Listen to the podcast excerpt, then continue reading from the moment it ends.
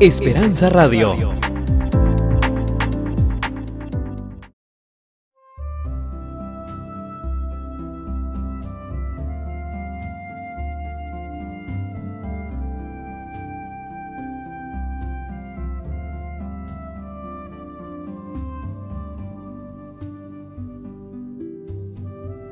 Apreciados amigos, les saluda al pastor y doctor Jorge Eliezer Rico, quien tiene el gusto de extenderles una cordial y sincera bienvenida a este su programa, Conexiones Bíblicas. Estaremos analizando tópicos bíblicos de interés utilizando la Santa Biblia como nuestro principal libro de texto.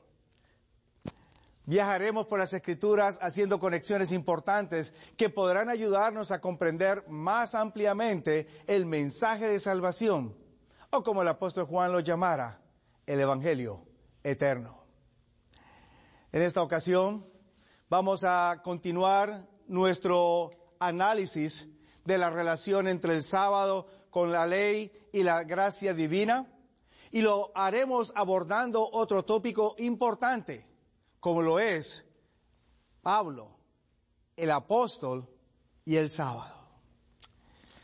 Cuando leemos la escritura, mi querido amigo, vamos a encontrar que Pablo, el apóstol de la gracia, el apóstol del amor, fue un carácter significativo dentro de la historia de la iglesia cristiana en aquel primer siglo.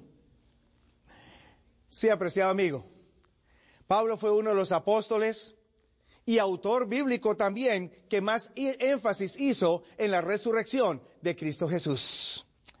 Él lo presenta como la culminación de las promesas que Dios hizo a los padres y entonces fueron transmitidas de generación en generación y ahora encuentran su realidad en Cristo Jesús.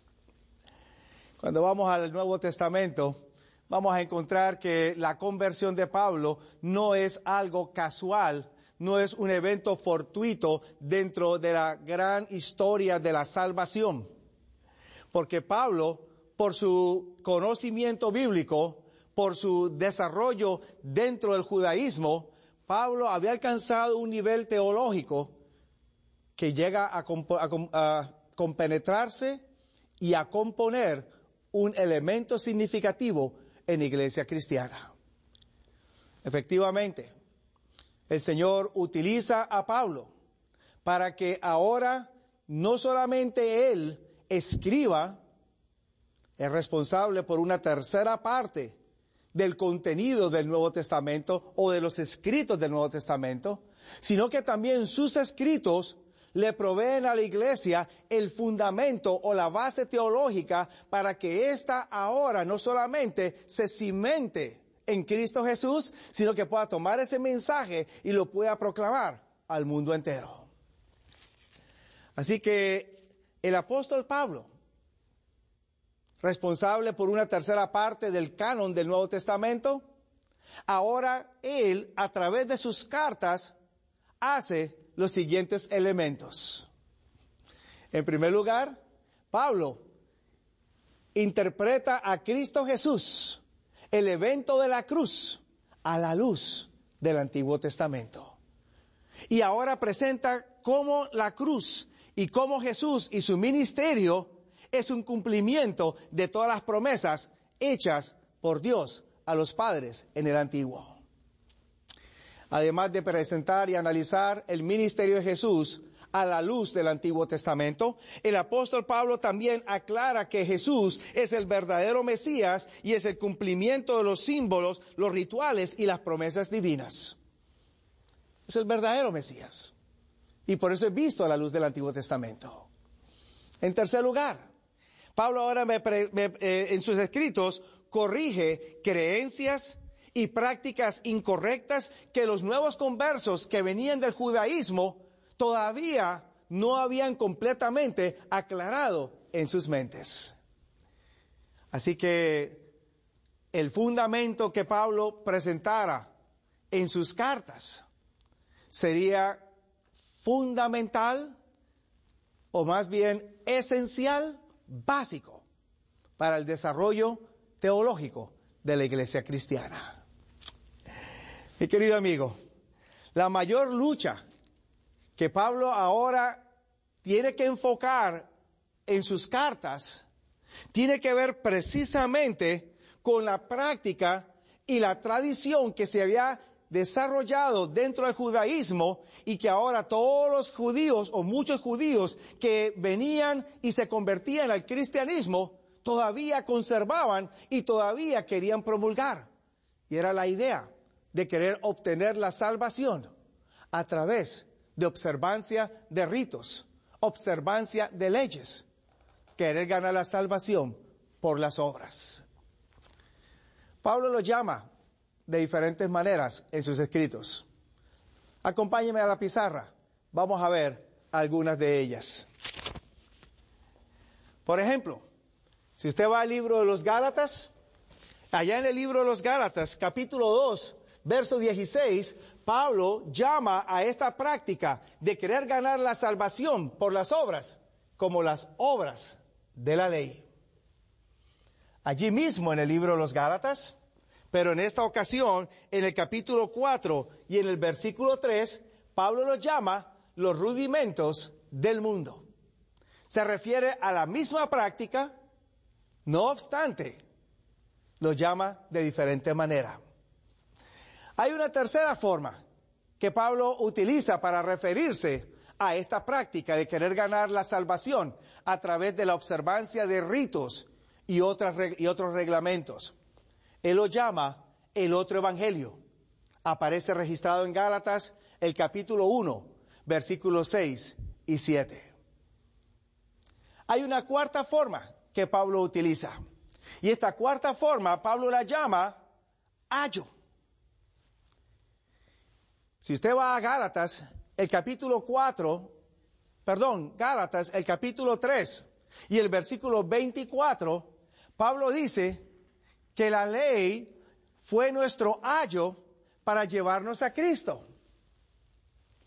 Quiere decir entonces, la palabra ayo, que viene del el griego paidagogos, que quiere decir guía de niño o instructor de niño, prácticamente el rol de la ley era servir como un tutor que lo llevaría a uno a conocer mejor a Cristo Jesús.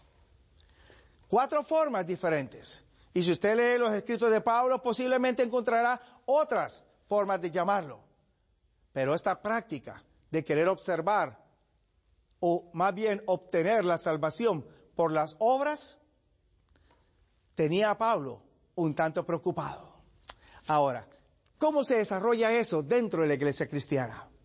Acompáñeme en el libro de los Hechos de los Apóstoles, capítulo 15, versículo 1 y versículo 5, se nos presenta la práctica y cómo ésta se introduce dentro de la iglesia cristiana.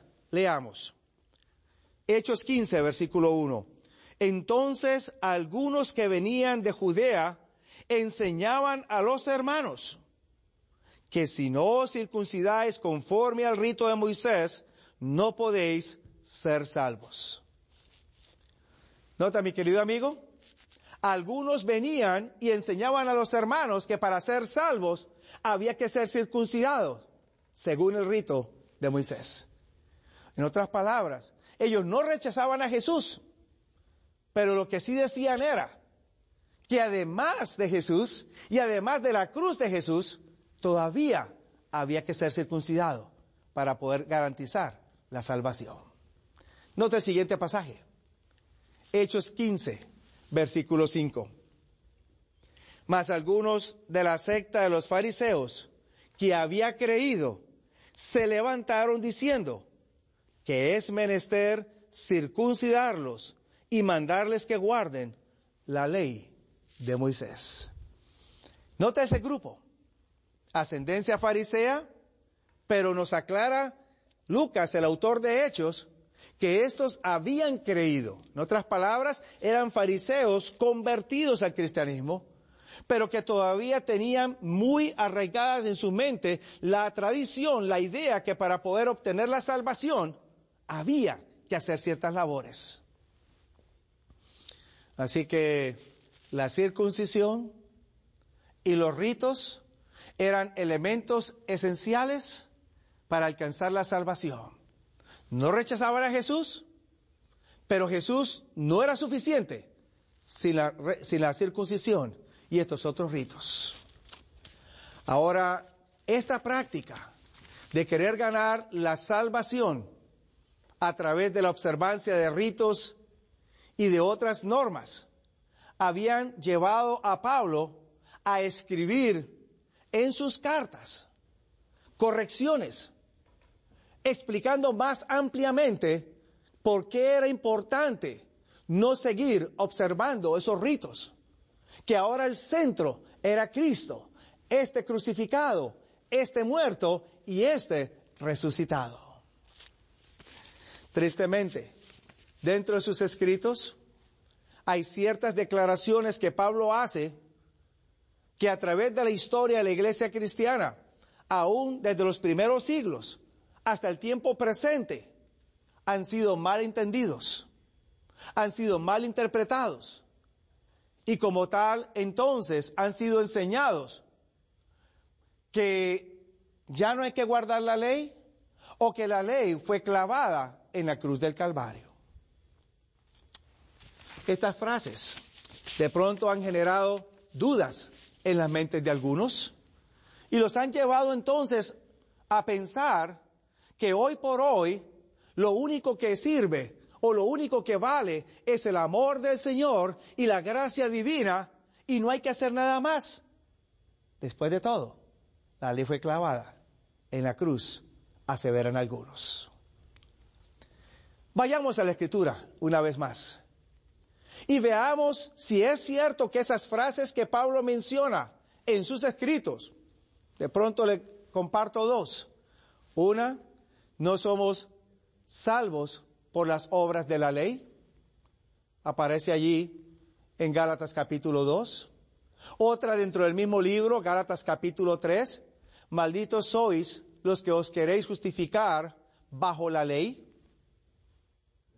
Frases que nuevamente reitero han sido mal entendidas, pero que ahora vamos a mirar cómo el apóstol Pablo todavía piensa muy en alto y tiene en alta consideración la santa ley de Dios. Mi querido amigo, dejemos que Pablo mismo sea el que nos lo diga. Acompáñeme a la pizarra. Tengo algunos pasajes que quiero compartir con usted y que espero y ojalá usted los pueda anotar y los pueda llevar consigo para que vea cuál era la postura real de Pablo hacia la ley. Acompáñeme. He escrito cuatro pasajes en la pizarra. El primer pasaje, Romanos capítulo 3, versículo 31. En Romanos 3, verso 31, Pablo está escribiendo, luego pues, ¿anulamos la ley por la fe? Él mismo se contesta y él dice, jamás, antes establecemos la ley. Claramente Pablo está mencionando allí, la fe no anula la ley, la fe establece la ley. Ahora, hay una palabrita que me gustaría que usted conociera de manera particular, porque allí en Romanos, el capítulo 3 y el versículo 31, Pablo dice lo siguiente, deshacemos la ley por la fe, y él se contesta, en ninguna manera. Esta respuesta en ninguna manera, de pronto no ofrece el total del significado que Pablo quiere dar a entender en el uso de la frase dentro del idioma original del griego. La voy a escribir en la pizarra para que usted pueda conocerla.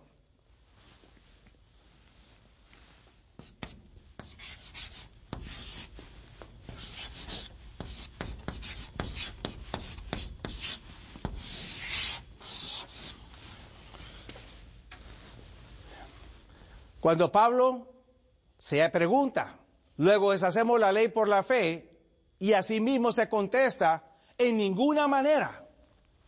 La frase que él utiliza y que está escrita en el idioma original, en el griego, es me genoito.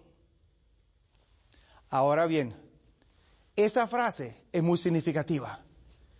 Quiere decir lo siguiente. Acompáñeme nuevamente. Me quiere decir no en el idioma original. Genoito quiere decir llegar a ser.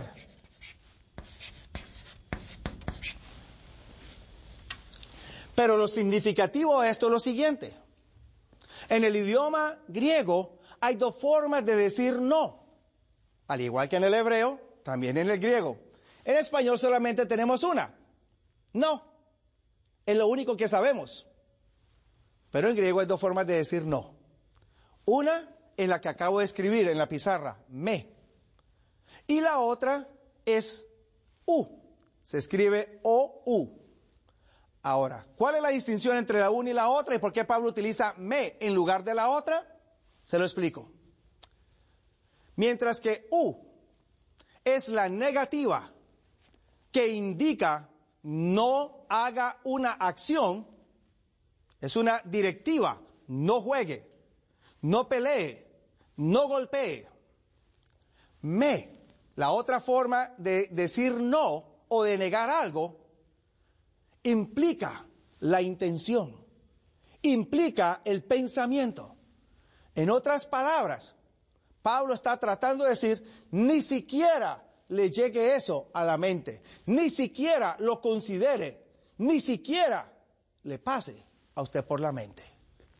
Así que cuando él está preguntándose en Romanos 3:31, luego deshacemos la ley por la fe y se contesta a sí mismo, me genoito, en ninguna manera, Pablo está diciendo, ni siquiera considere tal cosa, ni siquiera lo llegue a pensar. Qué interesante. Para Pablo la ley es tan importante que ni siquiera la fe la puede anular, antes por el contrario, la fe la establece. Note el siguiente pasaje. Aparece allí mismo en el libro de los Romanos. Y en esta ocasión, en Romanos, capítulo 7, 12 y 16. En Romanos 7, 12 al 16, Pablo una vez más me presenta su postura acerca de la ley. Y él me dice, luego el mandamiento es santo, es justo y es bueno. Óigame, mejor declaración que esa no la puede decir Pablo. Note usted luego entonces el próximo pasaje, Primera de Corintios, capítulo 7, 18 y 19. Allí en este pasaje, Pablo le está escribiendo a los corintios, un pueblo que es gentil. Corinto se encontraba en Grecia, ubicado en una zona costera de Grecia. Y a estos corintios Pablo les escribe en este pasaje las siguientes palabras. La circuncisión nada es. La incircuncisión nada es. Lo único que vale es la observancia de los mandamientos de Dios. ¿Qué postura? La de Pablo. Que los ritos pasan, pero lo que sí permanece es la observancia de la ley de Dios. Veamos ahora el cuarto pasaje. Y en esta ocasión lo refiero a ustedes a 1 Timoteo capítulo 1, versículos 8 al 11. Y allí en 1 Timoteo, Pablo le está escribiendo nuevamente a alguien que tiene sangre mezclada, judía, de madre judía, pero de padre griego, y le está diciendo a él, la ley es buena si se hace buen uso de ella. Mi querido amigo, encontramos entonces que la postura de Pablo no es contraria a la ley de Dios, no es negativa hacia la ley de Dios. Antes, por el contrario, la postura paulina es de acentuar solidificar y validar la observancia de los mandamientos de Dios. Y no se olvide que el sábado forma parte de los diez mandamientos. Es el cuarto mandamiento de la ley de Dios. De pronto, usted estará preocupado por algunos pasajes que posiblemente pudieran sonar un tanto difíciles o quizás contradictorios acerca de Pablo y el sábado. Uno de ellos aparece en 1 Corintios capítulo 16, versículos 1 y 2. Y quisiera leerlo a continuación. 1 Corintios capítulo 16, 1 y 2. Cuanto a la colecta para los santos, haced vosotros también de la manera que ordené en las iglesias de Galaxia. Cada primer día de la semana, cada uno de vosotros aparte en su casa, guardando lo que por la bondad de Dios pudiere, para que cuando yo llegare, no se hagan colectas. Este pasaje, aunque pareciera enseñar que hay un servicio religioso y que la iglesia se está reuniendo en el primer día de la semana y que inclusive se está recogiendo ofrendas en este primer día de la semana, en realidad no es eso lo que está diciendo. Un lector casual posiblemente lo vería de esa manera. Pero un lector como usted, que quiere ser asiduo y quiere ser cuidadoso en la lectura de la palabra del Señor, encontrará algunos detalles que automáticamente le dirán a usted, la iglesia no está realizando ningún servicio religioso en el primer día de la semana, ni tampoco está recogiendo una ofrenda en el primer día de la semana. Por ejemplo, Pablo está dando instrucción de hacer una colecta para los santos. O sea que esto es una recolección especial y no tiene nada que ver con las ofrendas que regularmente se recogen en el templo. Había hambre en la tierra de Judea o en la tierra de Judá. Lo puede leer allá en el libro de Romanos 15, 26. Y entonces, y en Hechos capítulo 11 también lo puede leer, Hechos 11, 28 hasta el 30. Había venido hambre había necesidades dentro de la iglesia. Era una colecta especial y ahora Pablo lo que está enseñando es que esta colecta no quiere que se haga dentro de la iglesia. Él quiere que cada uno aparte en su casa. Note usted, no es dentro del templo. Cada uno aparte en su casa lo que por bondad pudiese para que cuando él regresara o él viniera a recoger la colecta, y normalmente, ¿qué día es que él viene y se reúne con los hermanos? Usted lo tiene correcto. Es el día sábado. Exactamente. Los hermanos trajeran esa colecta especial para enviársela a aquellos que estaban padeciendo por hambre en aquella época. Otro pasaje que posiblemente pudiera brindar un poco de más dificultad es aquel que aparece escrito allá en el libro de los Colosenses. Carta del apóstol San Pablo a los Colosenses, capítulo 2, versículo 16. Dice el apóstol Pablo lo siguiente. Por tanto, nadie os juzgue en comida o en bebida o en parte de día de fiesta o de nueva luna o de sábados hay quien dice entonces, si no, nadie nos debe juzgar en sábado, no hay que guardar más el sábado. ¿Será eso exactamente lo que está diciendo el apóstol San Pablo? Veamos. Para entender Colosenses, usted necesita tener en cuenta dos asuntos. En primer lugar, la carta que Pablo escribe a los colosenses está abordando dos problemáticas que estaba enfrentando la iglesia cristiana en aquella época. Número uno, la iglesia cristiana, según el capítulo 2 y el versículo 8, había permitido que cierta filosofía griega hubiera entrado dentro de ella que estaba afectando los fundamentos de los hitos, las creencias de la iglesia y estaba distorsionando la fe de los colosenses. Mirad que ninguno os engañe por filosofías y vanas sutilezas según las tradiciones de los hombres, conforme a los elementos del mundo y no según Cristo. Así que mi querido amigo, Había un problema dentro de la iglesia en Colosas. Colosas quedaba en el Asia Menor, pero la filosofía griega todavía permeaba el pensar de la gente en aquella época. ¿Qué hito o qué creencia especial estaba afectando esta filosofía? En el capítulo 1, versículos 15 hasta el 18, Pablo me está presentando a mí acerca de la grandeza de Jesús como el creador y la cabeza de la iglesia.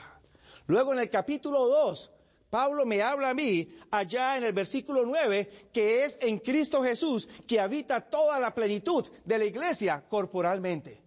Por lo tanto, el problema que enfrentaban los colosenses era esta filosofía que estaba minando la divinidad de Cristo Jesús. Ahora, con el fin de aclarar, Pablo entonces presenta que Jesús es aquel que nos perdona nuestros pecados.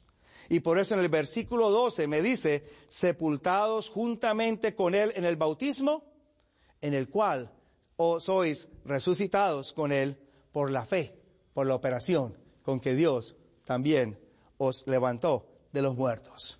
Y ahora entonces continúa él diciéndome allí mismo en esta carta, y vosotros estando muertos en pecados y en la incircuncisión de vuestra carne, os vivificó juntamente con él, perdonándoos todos los pecados. Así que el problema eran los pecados. ¿Cómo perdonar los pecados? Si Jesús no es Dios, ¿cómo se pueden perdonar pecados? Ahí es cuando él sigue aclarando, mi querido amigo. Y en el versículo 14 él me dice, rayendo la cédula. La palabra cédula la palabra dogmas, de los ritos que nos era contraria, que era contra nosotros, quitándola de medio y clavándola en la cruz. El Señor no clavó la ley de Dios. Ahí no dice que clavó la ley de Dios. Él clavó la cédula de los ritos. La palabra dogma quiere decir instrucciones humanas, normas humanas que llevaban al hombre a pecar. Lo que clava Jesús en la cruz es el pecado, no la ley de Dios. Mi querido amigo, cuando usted va a las escrituras en el Antiguo Testamento, la ley de Dios nunca es presentada como estando en contra nuestra. Si usted lee la literatura judía del Nuevo Testamento, usted también va a encontrar que la ley nunca es presentada como estando en contra nuestra. Por lo tanto, la ley no es la clavada. Lo que es clavado son los pecados nuestros. Y por lo tanto nadie nos puede juzgar. Ni siquiera en las prácticas religiosas. Porque Jesús es el dador de la vida. Dios te bendiga.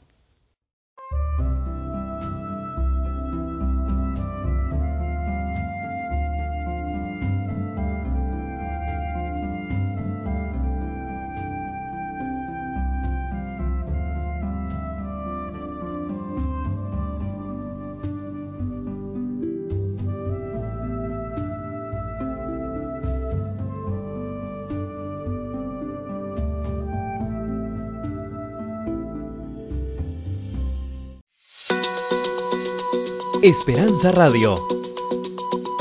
www.esperanzaradiolv.com